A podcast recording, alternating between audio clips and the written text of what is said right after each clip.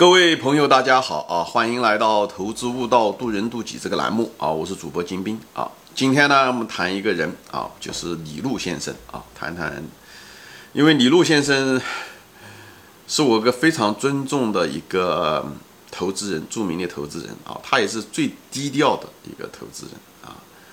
嗯，他本人基本上没有真正的写过书，他。做过一些演讲，也但也很少，所以他最近出了一本书，就是叫做什么《文明现代化价值投资与中国》啊。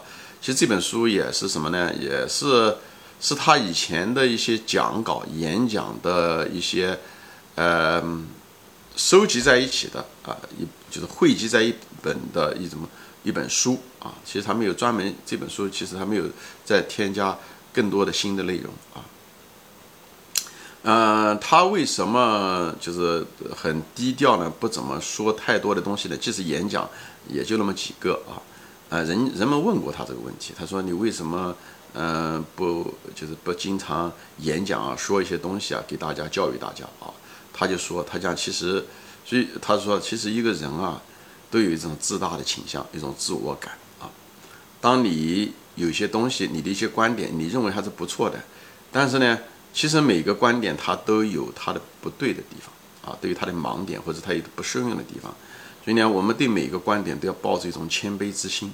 但是如果你你认为你的观点不错，啊，呃，你如果留给自己吧，也还好一些。你如果在大会小会上面老是说的时候，渐渐的你会自我暗示，最后就认为你这个观点是百分之百对的。他讲这在投资中非常危险，因为在百投资中没有百分之百的确定性。无论是投资标的也好，还是投资的观点也好，都没有百分之百。所以你你如果一直在重复这些东西的时候，你的那种思维会固化下来，以后你很难与时俱进。同时呢，你对你的呃自己的观点呢，会产生一种盲目的相信，就自我暗示啊。这个人的这个呃不理智、自大等等这些东西，会在不断的重复中呃不断的固化，就像一个人销售人员一样的啊，一个销售员。他本来他销售一个东西的时候，比方卖车啊，或卖一个东西，他开始并不相信，但是他跟那个顾客老是说，老是说，最后他都相信他自己卖的东西了。虽然他开始并不相信，这就是人的一个自我暗示。所以他就对人性是非常了解，所以他就说，他想我就为什么不愿意常常嗯去来说各种各样的观点的原因，就是怕伤害到我自己啊。这一点我深有体会啊。但是我这个人就是不自量力，老是跑到视频上来说。哈 哈呃，这样子的话也不好。其实多多少少，当然嘛，渡人渡己啊，就是也是为了跟大家分享和交流吧，对吧？嗯，其实任何一个观点，它都有它的反面，其实它都有它的反面，都不是绝对的。无论什么样的一个观点啊，啊，现在就回到这个李路先生啊，扯远了啊。李路先生其实是芒格的。非常好的朋友，他跟芒格之间是属于亦师亦友的关系，而且他把芒格当作是他的老师啊。以后今以前的时候常常在一起，也在一起互相交流啊。芒格先生非常看重李路啊。芒格先生也说过，他我这一辈子就做过三个投资啊，一个投资就投资了巴菲特的伯克希尔这家公司，还有一个就是买了好事多这家公司啊，就是 Costco，还有一个就是投资了李路的这个喜马拉雅基金啊，他这个。李璐的这个基金名字就叫喜马拉雅啊，就像喜马拉雅视频一样的啊。李璐先生也是一个怎么说呢？他也是个很爱读书的一个人，就是好奇心非常强吧。喜欢读书的人好奇心都很强，这点我们两个都是非常的相似啊。他也喜欢历史啊，喜欢读一些名人传记啊，喜欢物理啊等等，就是对这个整个世界就很好奇啊。我也是一样，我非我对这个世界也非常好奇，不仅仅是对投资好奇啊，就对这个我们活在这个世界上。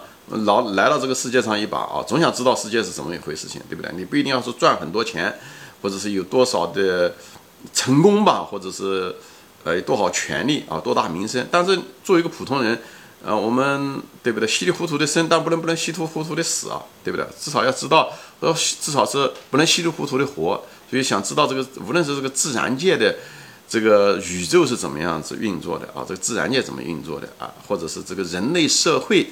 啊，这个万物之灵，这个人类社会是怎么样运作的？就对这些东西有人文世界怎么，包括股市啊，我都是以有非常强烈的好奇心。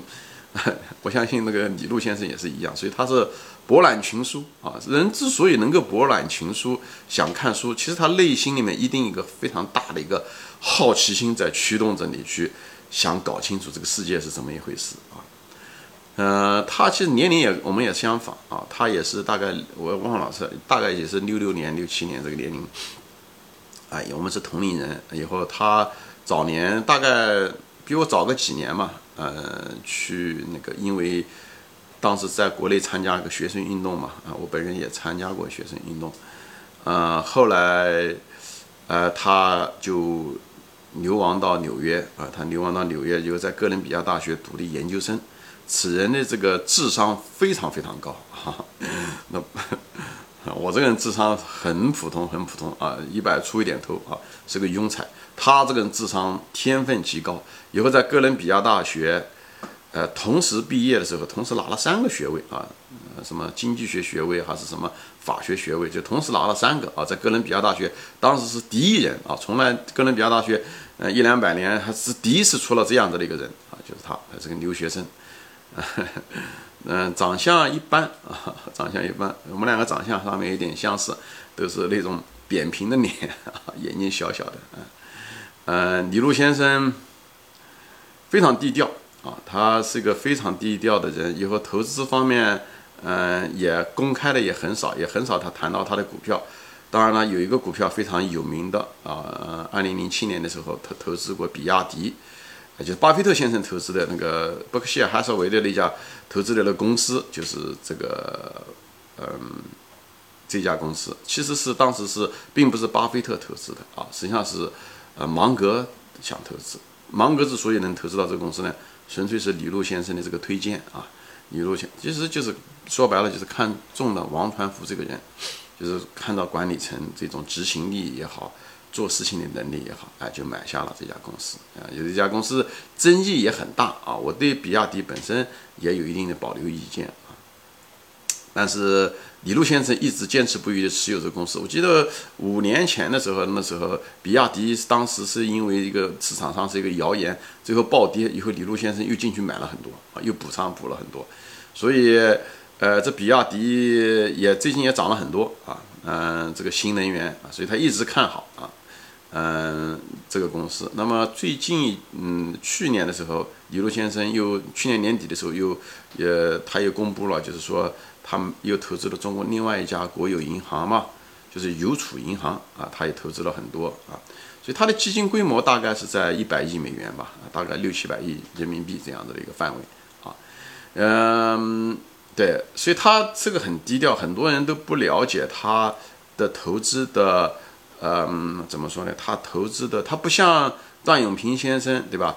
段永平先生也是很低调，但段段永平先生多多少少他还有个博客，对不对？呃，那个林园先生嘛，他还写了一本书，对不对？那个董宝珍先生也写了几本书，所以唯一的就是这个李路先生前面讲的原因，他就是基本上不是那么样子，呃，高调或者是公开的表达他自己的观点，嗯的一个人啊，就是很低调的一个人。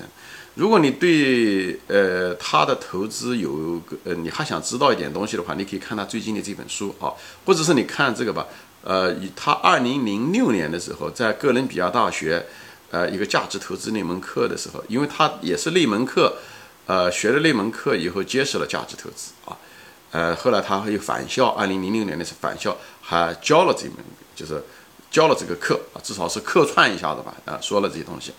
嗯，二零零零年那个讲座其实不错的，他讲了分析了一个几个案例，还是挺经典的，大家可以去反复的去读一下子，以后体验一下子他到底在说些什么啊？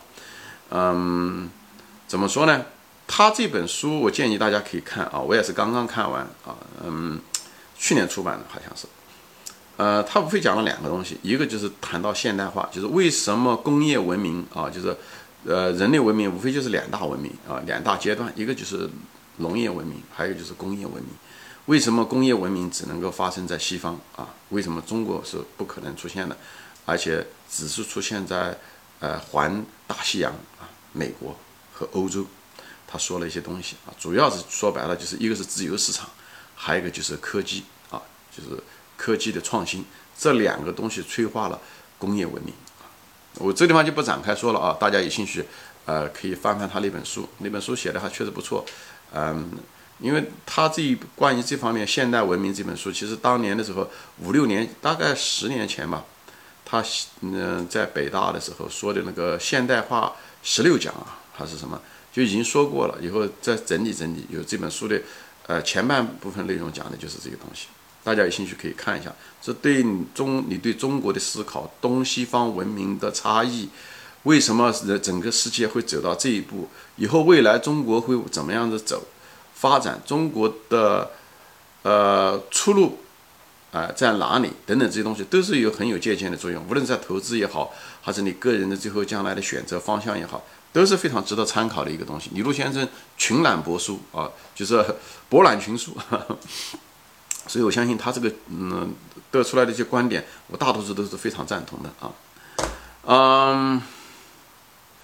那么回到投资啊，就是因为这个节目毕竟是很多是投资者，回到投资，所以我建议大家看一下他二零零六年他在哥大的这个讲座，绝对很经典啊。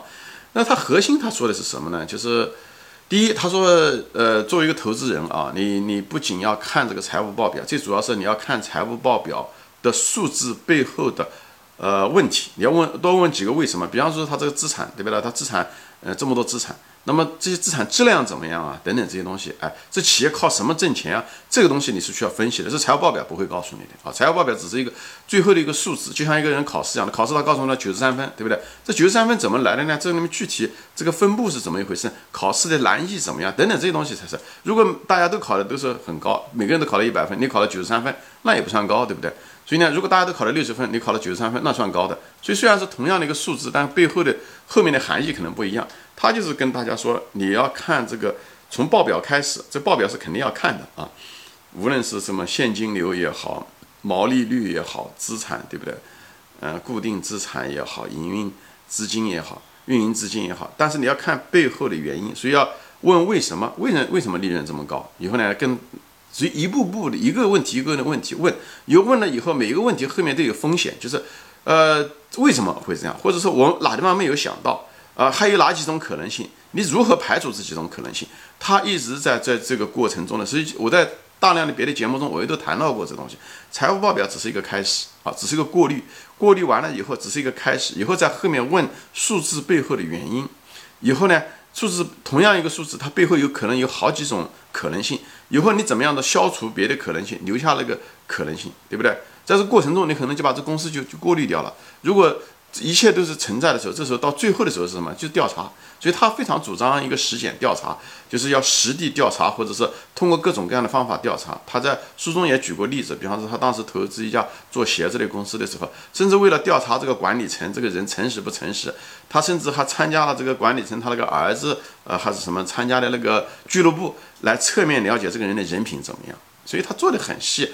所以这个投资人是一个实践的一个过程，他包括他当时投资了一家那个南朝鲜的一家公司啊，就是呃呃，他就是一家产业公司，他为了知道这家公司的这个呃资产有没有被低估啊，他甚至是跑到这家跑到南朝鲜，嗯，找到他那个下属的那家百货商店的。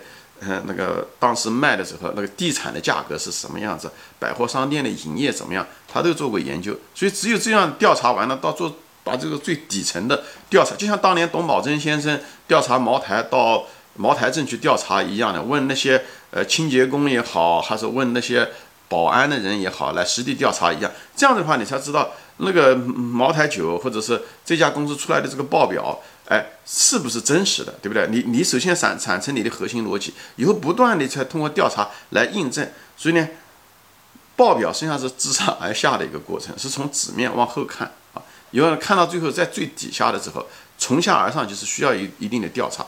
只有调查完了，你心里面才有谱。你有谱了以后，股价下跌的时候，你才敢买，你才敢买，而且越跌你才敢越敢买，好吧？这是它的一个主要的一种方法，就是实践。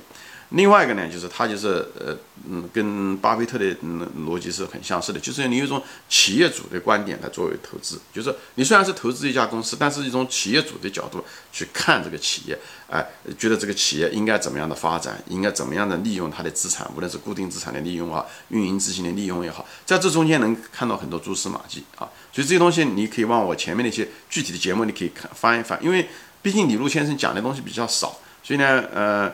嗯，因为他是个很低调的人，他基本上不怎么说，所以你可以看看二零零六年的一些东西，他在一些回答这个课堂上的学生的时候，呃，有些东西是很值得呃反复的看、反复的思考。虽然只有几十页纸，但是是值得你呃去反复的去琢磨的啊。而且他本人对这个公司的管理层的这个人的人品和能力。是一个管理层是不是按照一种公司资本家的角度去看，而是不是从打工者的角度去看这些东西？他对这管理层的质量要求都很高，这点跟芒格先生很相似啊。所以他受到了芒格先生很大的影响，所以芒格先生也非常能看重他这个原因。他这个人是个天分极高的一个人啊，对人性呢又非常能理解，所以这就是为什么他说人性的这种自大啊，对不对？包括他克服自己的人性的自大，不愿意高调，也是这个原因。